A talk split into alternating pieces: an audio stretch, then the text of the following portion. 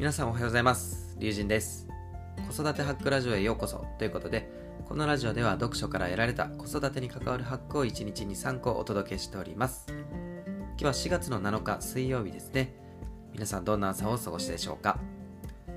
僕は昨日ですね最近週1回ぐらい行ってるあのサウナに行きましてだいぶね身も心も整ったなっていうふうに思っててまあ週のね真ん中水曜日もこれで頑張っていけるなという感じでございます。はい、今日は、えー、何の話をするかというと、えー、タイトルにもありますように、なんでこんなことしたの？を禁句にしようというテーマで話をしていきます。参考になる書籍は、えー、T 先生が書かれている子育てで困ったらこれやってみという本になりますね。また、あの、今回のテーマは、あの、YouTube の方でも、あの、しっかりね、解説してくれてましたので、そちらも見てみると、えー、理解がより深まるかと思います。よろしくお願いします。で早速結論なんですけどもなんでこんなことしたのを禁句にして何があったのに変えてみましょうということになります、まあ、これをね、えー、深掘りしていきたいと思いますがまずねあのなんでこんなことしたのっていうのを分解してみようと思います。これはあの例えばねなんでお水こぼしたのとかなんでお片付けしてないのっていうねよくあるフレーズだと思うんですけどもこれあの文法的にはなんでっていうのはホワイですよね。なぜという、まあ、理由を尋ねる疑問文であるはずです。でもこれってちゃんとやらなきゃダメでしょっていうもう怒りの感情ですよね。なんでお水こぼしたのと聞いて別にこう理由が聞きたいわけでもなく、まあ、叱りたいっていう、まあ、親のね、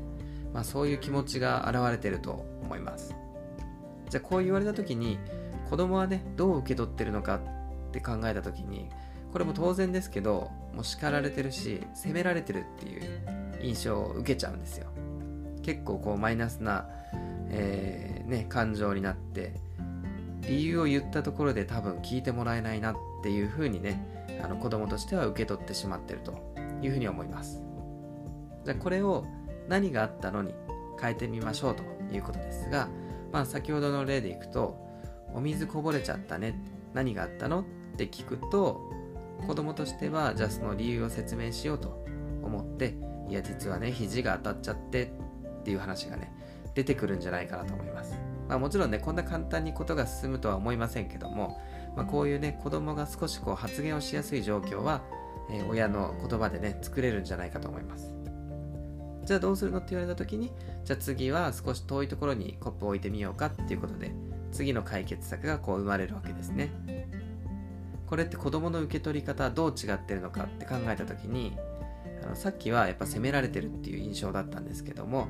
まあ、何があったのって聞かれた時は次は気をつけようっていうふうにあの前向きな気持ちに、ね、なることができるという効果がありますね。なのでね、ぜひ試してみてほしいなというところなんですが、これね、実は僕もやってみて、副次的な効果、もう一つの効果があるというふうに、えー、感じました。それ何かというと、親のイライラが少し収まるんですよ。これねやってみるとすごくわかると思います。なんでこんなことしたのって聞くとついねあの言葉もトゲがあるしイライラがねあのこう言葉として出てくるわけなんですけどもこれをね何があったのって変えることでちょっとこう落ち着いてくるんですよ。やっぱり言葉と感情ってすごくつながってるなっていうのはよくあのこういうことからもわかるんですけども、まあ、ちょっと変えてみるだけでもえー、親自身も、えー、気持ちも変わってきますし子供の受け取り方も大きく変わってみます変わってきますよということなのでぜひね試してみてほしいなと思います、まあ、つまりはやっぱり親の口癖で子供って、まあ、素直にもなるし素直じゃなくもなるということなのでぜひね簡単なことなので今日から一緒に始めてみませんかということになります。はいというわけで、えー、まとめていきたいと思います。今日はなんでこんなことしたの？を禁句にして何があったの？に変えてみましょうという話をしてみました。本当にね誰でも今すぐできるハックだと思いますのでしかもね本当にね結構効果ありますよこれは、なのでぜひ試してみてほしいなというふうに思っております。僕のチャンネルでは読書から得られた子育てに関わるハックを1日2、3個お届けしております。もしこの放送が良ければ、高評価、チャンネル登録、ぜひよろしくお願いしますと。いうことで終わりにしたいと思います。ね、水曜日結構ちょっとこう、だるいなっていう気持ちが